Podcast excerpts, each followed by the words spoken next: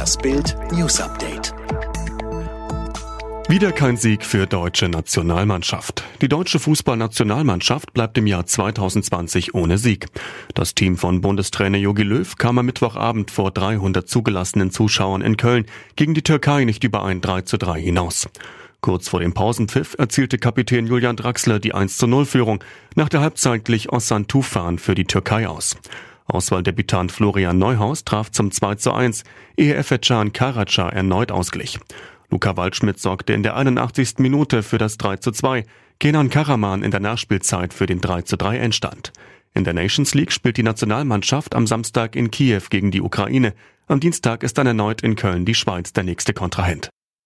Killercop von George Floyd gegen Kaution frei. Derek Chauvin, der sich wegen des Mordes an George Floyd vor Gericht verantworten muss, ist vorerst auf freiem Fuß. Der Killercop hat eine Kaution von einer Million Dollar, umgerechnet rund 853.000 Euro hinterlegt.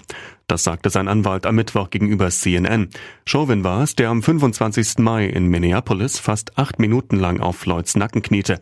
Der brutale Polizeieinsatz, der auf einem Handyvideo festgehalten wurde, führte zum Tod von George Floyd und sorgte in den USA für heftige Proteste und Unruhen.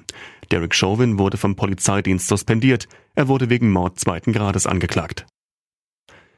ISIS Beatles in den USA angeklagt. El Shafee El Sheikh und Alexander Cote wird in den USA der Prozess gemacht. Der Vorwurf, die beiden aus Großbritannien stammenden ISIS-Kämpfer sollen 2014 und 2015 vier US-Geiseln in Syrien und dem Irak ermordet haben, meldet die BBC. Sie gehörten einer besonders berüchtigten vierköpfigen ISIS-Terrorgruppe an, die wegen ihres britischen Akzents der Mitglieder den Namen Beatles trug. El Sheikh und Cote waren Anfang 2018 in Syrien gefasst worden. Rammstein posten erste Bilder aus dem Studio. Können sich die Fans auf ein neues Album freuen? Rammstein haben am Mittwoch Spekulationen angeheizt, posteten Fotos aus dem Studio in Frankreich, wo die Band bereits das selbstbetitelte Vorgängeralbum aufgenommen hatte. Unter anderem arbeitet die Band an einer Neuauflage des Debütalbums Herzeleid. Außerdem sollen neue Songs entstehen. Trennungsgerüchte um Mats und Kati Hummels. Seit mehreren Wochen mit dem Umfeld von Kati und Mats Hummels von einer Trennung des Glamour-Paars gesprochen, sowohl in Dortmund als auch in München. Bild erreichte Kati am Mittwoch, als sie gerade gemeinsam mit Mats in ihrem Haus in München war.